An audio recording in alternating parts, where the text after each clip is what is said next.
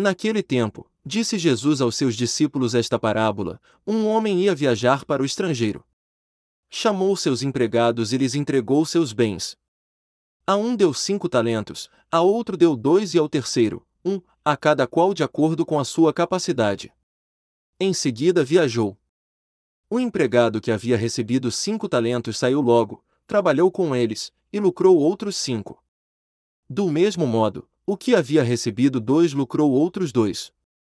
Mas aquele que havia recebido um só, saiu, cavou um buraco na terra, e escondeu o dinheiro do seu patrão.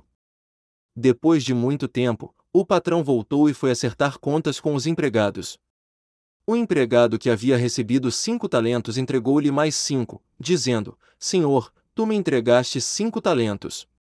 Aqui estão mais cinco que lucrei. O patrão lhe disse: Muito bem, servo bom e fiel. Como foste fiel na administração de tão pouco, eu te confiarei muito mais. Vem participar da minha alegria. Chegou também o que havia recebido dois talentos, e disse: Senhor, tu me entregaste dois talentos. Aqui estão mais dois que lucrei. O patrão lhe disse: Muito bem, servo bom e fiel. Como foste fiel na administração de tão pouco, eu te confiarei muito mais. Vem participar da minha alegria. Por fim, chegou aquele que havia recebido um talento, e disse: Senhor, sei que és um homem severo, pois colhes onde não plantaste e ceifas onde não semeaste. Por isso fiquei com medo e escondi o teu talento no chão. Aqui tens o que te pertence. O patrão lhe respondeu: Servo mau e preguiçoso.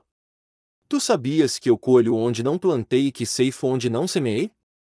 Então devias ter depositado meu dinheiro no banco, para que, ao voltar, eu recebesse com juros o que me pertence. Em seguida, o patrão ordenou: Tirai dele o talento e dai-o àquele que tem dez. Porque a todo aquele que tem será dado mais, e terá em abundância, mas daquele que não tem, até o que tem lhe será tirado. Quanto a este servo inútil, jogai-o lá fora, na escuridão. Ali haverá choro e rende de dentes. Palavra da salvação.